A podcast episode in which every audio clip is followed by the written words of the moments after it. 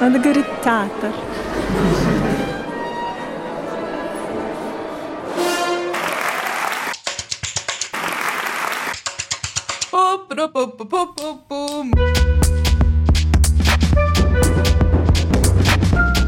Помните, как и когда вы впервые побывали в театре? Да, я хорошо помню свой первый раз. Наверное, мне было года три, максимум четыре. Нас водили в школе на спектакль в Новосибирске. Он был про Холокост. Мама повела меня на Золушку в Кремлевском дворце съездов. Помните, что вы там увидели? Люди с неестественной мимикой, очень неестественно, искусственно и фальшиве изображают каких-то людей, которых я в жизни никогда не встречал. Люди читали стихи и прыгали с этих кубов. Еще я помню, что одна из прыгающих была очень сильно беременная. Сцена была затянута как зеленой травой. Меня это очень поразило. Там сидел огромный людоед, вытянув ноги вперед. И я не мог забыть подошвы его башмаков огромные кожаные с гвоздями квадратными. Привет! Это «Как посмотреть» – подкаст для тех, кто хочет полюбить театр. Мы делаем его вместе с Российским театральным фестивалем и премией «Золотая маска» при поддержке мецената Татьяны Шишкиной. Меня зовут Саша Зеркалева, я журналист и редактор. Я много хожу в театр, пишу о нем и очень его люблю.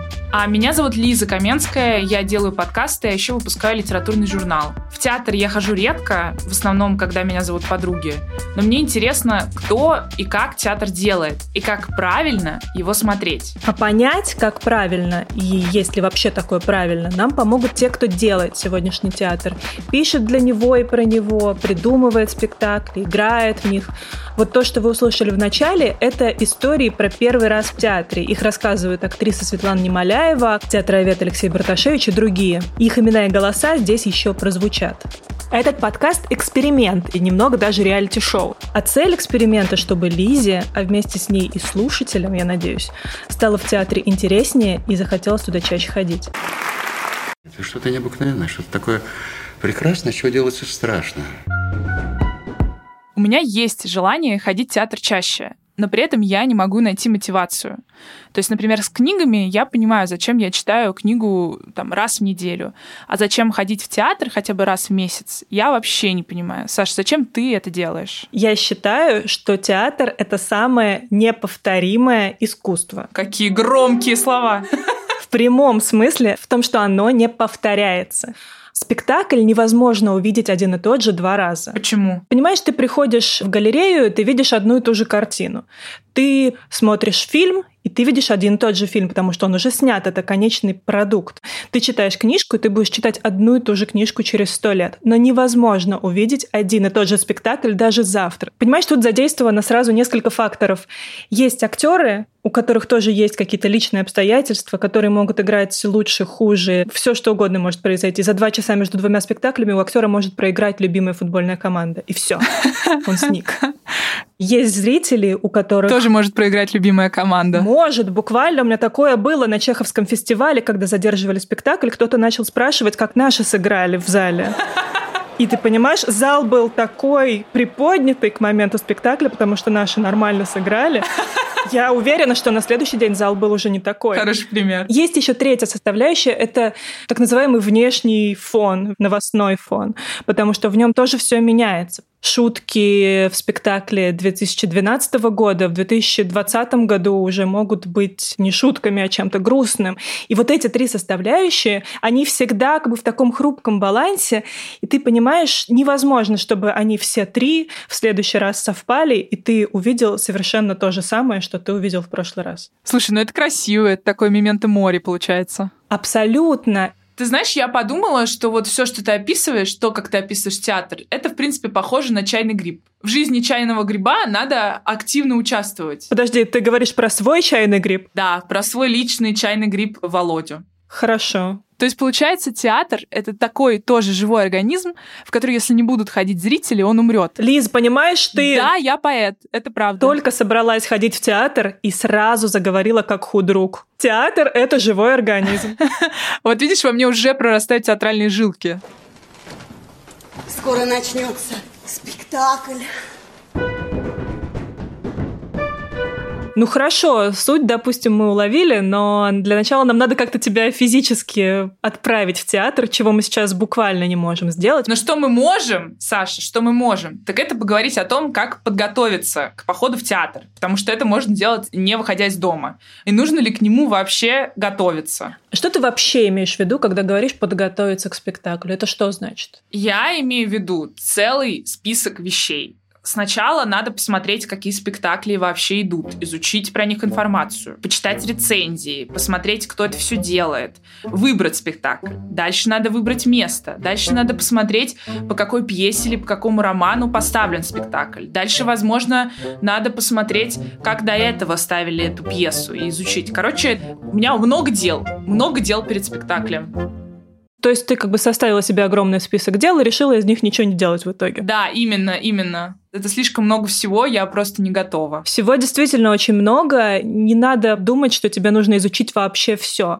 Какое-то время надо потратить на то, чтобы выбрать того, на кого ты можешь опираться, на чей выбор ты можешь опираться. А вот как? Есть э, культурные СМИ, про которые ты знаешь наверняка, и в которых ты что-то читала.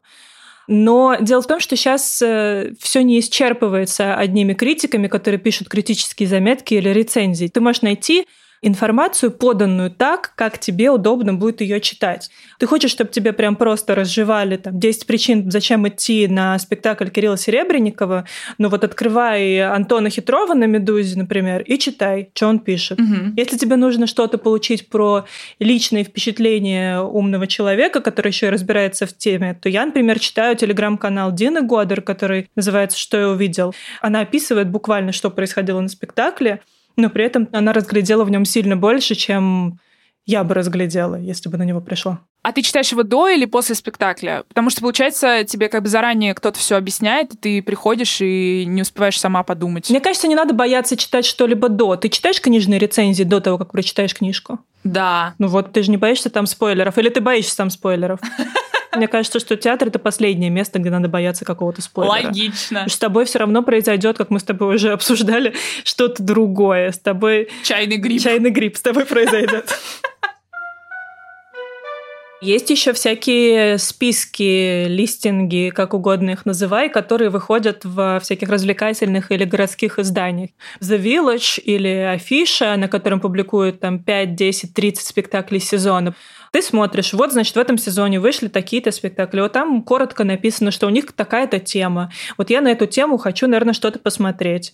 И дальше ты уже продолжаешь копать. Но мне ли тебе рассказывать про поиск в интернете? Да, это я умею. Можно, я не знаю, перейти в любой тебе удобный медиум. Там, если тебе удобно в Телеграме, то читай в Телеграме. Я не знаю, есть еще там канал, допустим, не критиков, а людей, которые делают спектакли. Вот там канал театрального продюсера Даши Вернер. Она пишет в основном про то, что делает, или про какие-то дружественные спектакли. Есть Павел Руднев. У него ужасно интересный Facebook. Если ты хочешь что-то понимать про процессы какие-то глобальные в театре, про что там сейчас пишут пьесы, что ставят э, из нового, что ставят из старого, почему сейчас Горький, почему сейчас Чехов. Когда он пишет про отдельные спектакли, это тоже обычно очень классно, и это праздник абсолютный, потому что кто не понял, тот поймет сразу спектакль, понимаешь? Мне, как простому зрителю, очень классно, что существует такое большое количество критики и каких-то блогов про театр. Ну, наверное, внутри театра есть разные мнения. Еще бы они не были разными. Как ты можешь догадаться, люди, у которых театральные критики меньше всего в почете, это как раз люди, которые делают театр, то есть режиссеры и драматурги. Ну вот, например, драматург Иван Воропаев считает, что читать рецензии вообще вредно. Конечно, рецензии это вообще читать не нужно. Я вам рекомендую их вообще никогда не читать. Зачем вам читать рецензии? Ну, вы можете почитать отзывы в интернете, просто понять, какой там вокруг спектакля складывается атмосфера. Зачем вам знать э, произведение? Вы туда и приходите, чтобы с ним познакомиться. Задача режиссера рассказать вам это произведение. Вы как раз имеете полное право, вы за это заплатили, чтобы не знать. Я не режиссер и не драматург, но мне очень нравится позиция Ивана, потому что она очень удобная. Получается, мне не надо читать никакие блоги, никаких критиков, просто купить билет и прийти на спектакль. Замечательно. Только что ты мне рассказывала, как ты собираешься прочитать все на свете для того, чтобы пойти в театр, а теперь ты от этого отказываешься. Я просто надеюсь, что у меня так получится хотя бы сходить. Но для того, чтобы сходить, все-таки надо что-то найти сначала. И есть, помимо того, что ты читаешь критиков в интернете, еще разные способы поиска любимого театра. Я, например, вообще в первый раз попала в театр, который мне понравился, потому что мимо шла и увидела, что на решетке написаны названия пьес. Там «Лес», «Гамлет», что-то еще было. Я подумала, что театр, что ли. Зашла, купила билет, Оказалось, что это мой любимый до сих пор театр около. Мне было 17 лет, я понятия не имела, что это за театр около. Он просто находится буквально около дома Станиславского, и поэтому так называется. Ну хорошо, а есть какие-то варианты, кроме как проходить мимо? Есть. И, по-моему, самый классный вариант — узнать, какие в твоем городе проходят театральные фестивали. Их на самом деле не так много, даже если мы находимся в Москве, больших. Есть фестиваль «Территория», фестиваль «Нет», фестиваль «Золотая маска», естественно, фестиваль «Любимовка» современной драматургии. Они все более или менее на слуху. Чеховский фестиваль международный раз в два года проходит, правда, там надо понять, в какой год ты готовишься. И у меня на самом деле вот такая глобальная любовь к театру, она началась в том числе с фестивалей, потому что на них приезжали иностранные спектакли. И мы про это говорили, например, с театроведом Аней Ильдатовой. Она работает в фонде VAC куратором. А еще она была экспертом «Золотой маски». Если ты не знаешь, что интересного смотреть в театре, вообще в репертуарном, иди на фестиваль и смотри все. Я начинала с Чеховского фестиваля и смотрела миллиарды японских спектаклей театра «Но», я просто смотрела по названию и выбирала. И у меня было примерно так же. То есть ты ходишь, смотришь этот японский театр, но ты про него еще ничего не знаешь, ну, ты его уже видел. Если потом ты что-то про это прочитаешь, ты хотя бы будешь уже знать, о чем речь, и так ты поймешь, нравится он тебе или не нравится в том числе. К тому же фестивали — это еще прекрасный шанс смотреть что-то совершенно для тебя новое. Но это совершенно новое можно искать и какими-то другими способами. В театре все устроено так, что люди идут туда, куда они знают, за что они платят деньги, что они хотят посмотреть. Но, например, на каком-нибудь Netflix они ведут себя иначе, и они могут ткнуть во что-то неизвестное. Вот если немножко изменить эту свою стратегию и ходить иногда на что-то незнакомое, ну просто вот буквально ты видишь какое-то новое название театра, который у тебя открылся, я не знаю, в соседнем подъезде. И ты туда идешь, и вдруг ты там получаешь главное театральное переживание всей своей жизни. Осталось подождать, пока у меня откроется в соседнем подъезде какой-нибудь театр, тогда я точно схожу. Ну, еще немножко дома посидим, может, и откроется. Да, действительно. Может, я сама просто открою уже. Тем более, что я уже говорю как худрук. Да, еще когда мы говорили с Аней Эльдатовой о том, как, собственно, найти вот этот самый с первого раза хороший театр, мы вспоминали, что в том числе мы начинали ходить, глядя, какие актеры в каком театре играют. Сегодня в театре очень часто известные актеры играют в неплохих постановках. И поэтому выбрать артиста, который тебе известен, это довольно безопасный и комфортный вход в мир театра. Ты раз выберешь артиста, второй раз ты начнешь э, запоминать имя режиссера, ты начнешь ориентироваться в том, какие бывают театры, и ты как-то себя к любимому жанру приведешь. Вот тебе и театр. Я поняла, что стратегий много, и что, в принципе, хороший вариант выбирать так же, как я выбираю, например, книги или кино. Предположим, я собрала всю свою волю в кулак, и определилась, на что хочу сходить. Предположим, это спектакль по «Волшебной горе» Томаса Мана. Нужно ли мне перечитывать «Волшебную гору»? Я могу привести в пример свой первый раз в театре. Меня и моего брата папа повез на оперетту по Гоголю по вечерам на хуторе близ Диканьки. И он попытался нас хорошенько подготовить. Мы с ним вместе прочитали книгу, мы посмотрели несколько экранизаций, но мне все равно было ужасно скучно. То есть мне знание сюжета вообще никак не помогло. Я не понимала, что происходит на сцене. Лиз, ну может тебе просто с первого раза оперетта не очень понравилась? Возможно. Но сейчас-то мне что делать? Может, тебе просто не нравится, когда другим людям весело? Мне не нравится, когда я не понимаю, что происходит. Понимаешь, я хочу себя от этого обезопасить. Но, с другой стороны, перечитывать «Волшебную гору» не очень хочется. Ну, тут, конечно, зависит от материала очень сильно. И от тебя тоже зависит. Допустим, ты не хочешь перечитывать «Волшебную гору» целиком, но ты хочешь помнить ее сюжет в принципе и какой-то там дух. Ты можешь спокойно перечитать краткое содержание, никто тебя не осудит за это. А ты готовишься обычно? После того, как ты хорошо знаешь текст, ты просто начинаешь считывать те моменты, которые относятся именно к работе режиссера, а не к работе автора. Потому что часто, знаешь, бывает в зале такое, что люди угорают просто над шутками, а ты думаешь, ну блин, ну как бы это же известная шутка, ее же Чехов там написал сто лет назад. Ну, в смысле, вы как бы впервые слышите ее? И тебе в театре больше нравится литература, чем, собственно, театр.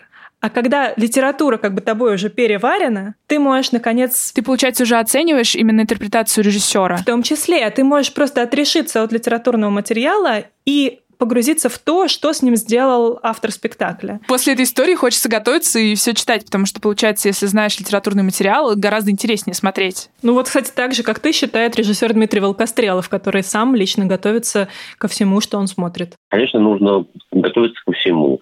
Смотришь кино, нужно понять, что это за кино, что за режиссер, почему это так, а не иначе, и так далее, и так далее, и так далее. Идешь в театр, то же самое. Слушаешь музыку, нужно понимать, почему этот композитор, почему он написал это, а не это, в какое время, ну и так далее, и так далее. Но бывают ситуации, когда ты как бы сталкиваешься с чем-то, что ничего не знаешь, для тебя это очень неожиданно, и тоже можешь с собой работать, и может работать хорошо нет рецепта. Да, но при этом у самого режиссера Волкострелова есть такие спектакли, которым невозможно подготовиться вот в полном смысле слова подготовка. Например, к спектаклю театра Пост лекция о нечто по, собственно, лекции композитора Джона Кейджа ты можешь ее прочитать, можешь прочитать все работы Джона Кейджа и узнать его биографию, узнать его оппонентов и все что угодно. Ты приходишь на этот спектакль, там есть 12 зрителей. Они все сидят э, на разных как бы сторонах такого куба. И у тебя есть с каждой стороны по двое соседей.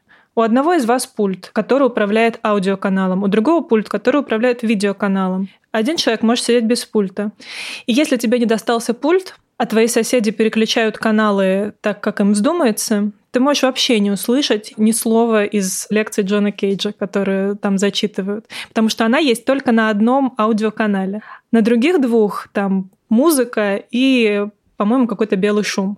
И понимаешь, ты можешь вообще не услышать и не увидеть ничего связанного с э, заявленным в названии спектакля как ты там не подготовился к нему, с тобой произойдет что-то все равно совершенно уникальное, третье, там, четвертое, а не, не то, что было заявлено в списке.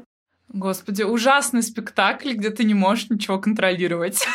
я, я не пойду. Или, допустим, есть спектакль «Солдат». Это спектакль по пьесе, который помещается в твит. Ага. То есть это буквально одно предложение. И когда была читка этой пьесы первый раз на Любимовке, то просто какое-то количество людей вышло из зала на минуту чтобы остальные послушали пьесу. Ну, ты можешь, конечно, подготовиться и прочитать эту пьесу, но в каком-то смысле спектакль будет все равно от нее отличаться, и в нем будет какая-то интерпретация заложена, вот что ты не делай.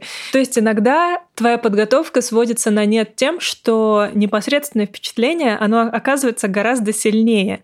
Вот мы говорили об этом же с режиссером Андреем Стадниковым, который, например, поставил э, спектакль «Слон» про Соловецкий лагерь или спектакль «Родина» про заседание коммунистической партии после смерти Ленина. Ну да, там ты можешь знать какие-то факты из истории СССР, но это тебе не знаю, насколько поможет, если ты попадешь на эти спектакли. Тем более, что режиссер пытается сам все объяснить перед ними. Ты приходишь, допустим, на спектакль «Родина», и тебе так или иначе повествуют, что вот такая-то ситуация была, там умирал Ленин, и произошел конфликт со Сталиным, потом случилось вот это, потом случилось вот это. Ты, наверное, представляешь, что Сталин такой был, и был такой Ленин, и был такой Троцкий. То есть какие-то базовые представления людей об истории, они достаточны. Я не уверен, что нужно что-то читать. Как-то я попытался сделать так, чтобы про каждого персонажа было что-то понятно. Я как раз хочу, чтобы спектакль воздействовал непосредственно. Стадников интересную вещь говорит. Получается, что я как зритель никогда не чистый лист, даже если я совсем не готовилась к конкретному спектаклю. Получается, что я наконец-то могу немножко расслабиться. Ну да, если ты не жила, в принципе, всю жизнь в лесу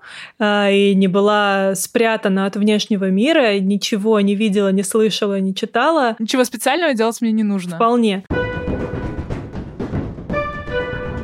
Ну вот смотри, следующий важный вопрос. Как мне понять, что я сходила на хороший спектакль? Потому что у меня есть, например, критерии хорошей книги, хорошего фильма или хорошего сериала, но про спектакли я ничего не знаю и не понимаю, как раз потому что в театре я особенно не хожу. Ну хорошо, а можешь мне рассказать про свои критерии, например, хорошие книги? Буду тебе все время обращаться к книгам, потому что ты их любишь больше всего, судя по всему. Да, это правда.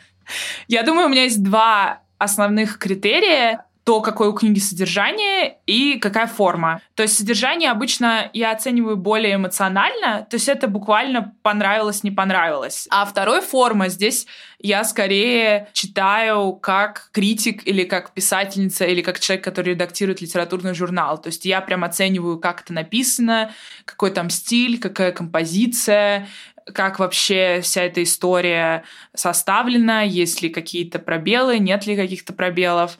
Часто, конечно, вот этот как раз критерий, он мне портит впечатление от книг. А тебе кажется, что в театр ты не можешь пойти за сюжетом? Я не чувствую себя так свободно в своих оценках. Это замкнутый круг получается. То есть книги я могу оценивать, потому что я прочитала много книг.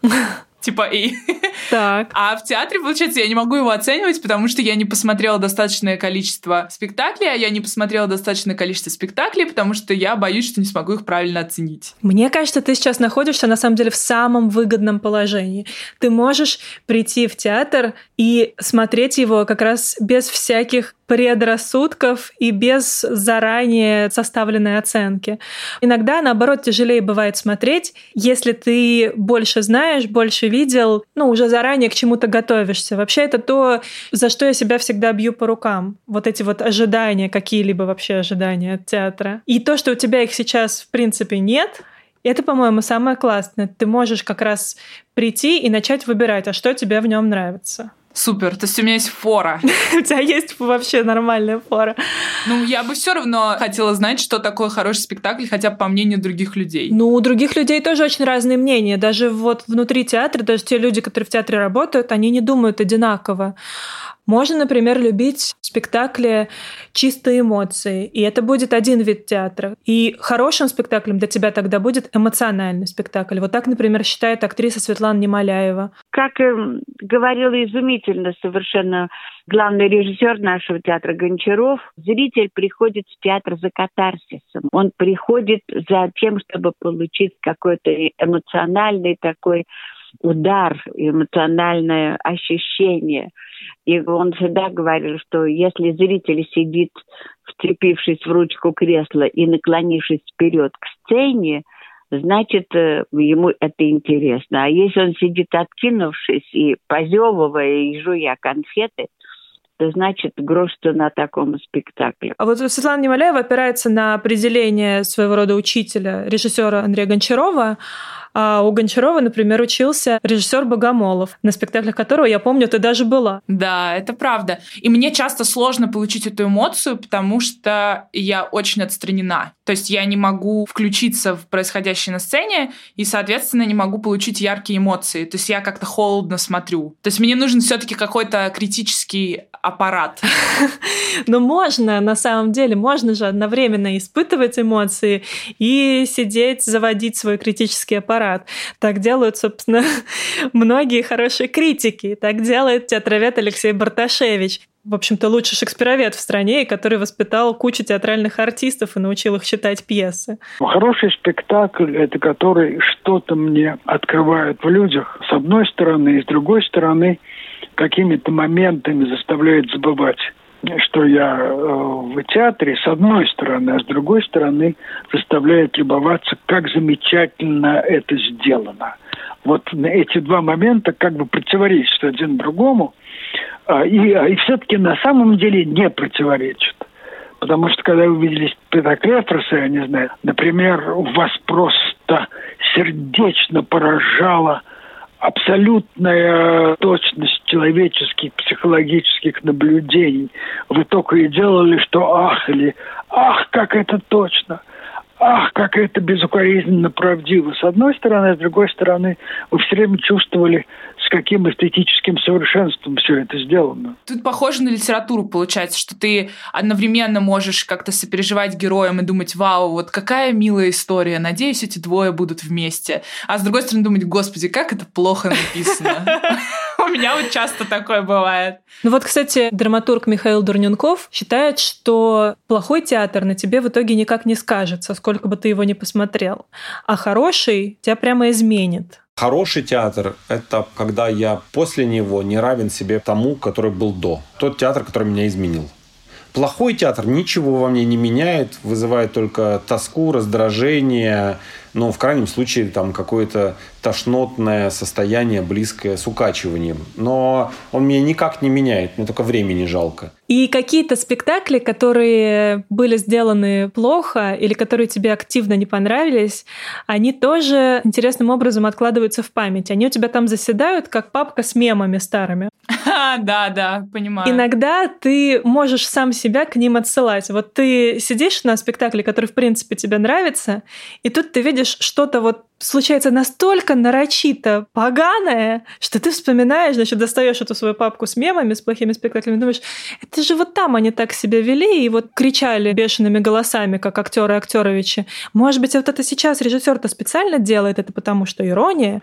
У меня в карманах дыры, жена недавно ушла к помрежу. Я в кои-то веки вас наебать решил. И таким образом ты в том числе учишься считывать какой-то режиссерский язык при помощи плохих спектаклей. Потому что если бы ты не посмотрел такое количество плохих, как бы ты понял, что другие хорошие? Я поэтому часто читаю книги, которые я знаю могут быть плохими. То есть я точно знаю, что это риск, но я готова на него пойти, потому что мне потом как бы даже проще рассуждать о книгах. То есть у меня расширяется как будто спектр. И я думаю, что в театре, наверное, также работает. По моей интуиции, по моим каким-то ощущениям, например, это был плохой спектакль. Угу. Я даже, возможно, могу привести несколько аргументов. Но все время мне внутренний голос говорит, а вдруг ты просто плохо поняла, вдруг ты мало знаешь, вдруг ты не считала какие-то приемы, а вдруг все это была та же самая ирония, а вдруг ты не изучила контекст и так далее. А все люди вокруг заговорщически все поняли и тебе ничего не сказали. Да, именно. Да, представляешь, вот просто такой заговор зала против тебя, Лиз.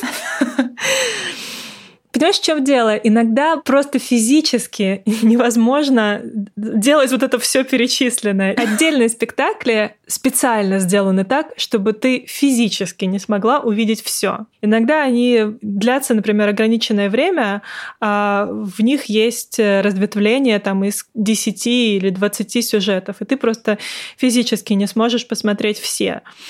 А так было, например, с спектаклем «До и после», который ставила мастерская Брусникина в Театре наций.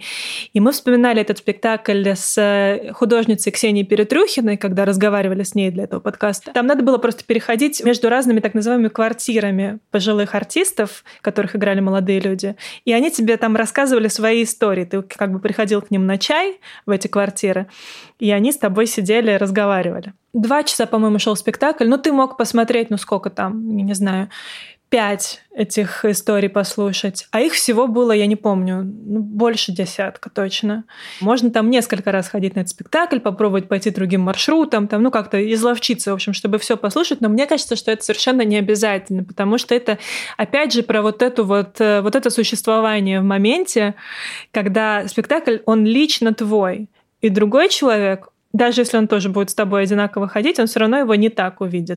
Это мысль философии этого спектакля, что жизнь так устроено, что нужно уметь радоваться тому моменту, где ты находишься. Вот сначала зритель всегда начинал так смотреть этот спектакль, как бы вот сейчас я припущу и буду внимательно так вот сюда попасть, сюда попасть, сюда попасть. Но в идеальном спектакле, который тоже очень часто состоится, он для разных зрителей по-разному может происходить. Это когда человек понимает, что он садится за стол, который там э, стоит, пьет чай, и перестает стремиться вот э, объять необъятное и понимает, что болтать с подругой за столом – это такое же по важности событие, как сейчас послушать эту историю, что это невозможно измерить важность настоящего. Вот где настоящее? Это как раз самое классное, потому что ты получаешь какую-то собственную эмоцию, какое-то собственное переживание. И, собственно, Ксения как раз так и считает, что хороший спектакль — это когда лично с тобой произошло какое-то событие. Вот вы пришли в театр, и что-то должно случиться с вами. То есть если на выходе то же, что на входе, не случилось, вот событие. Ну, теоретически я готова согласиться с определением про событие, но с другой стороны, как мы с тобой обсуждали в начале, любой театр — это событие. Как бы он неповторим.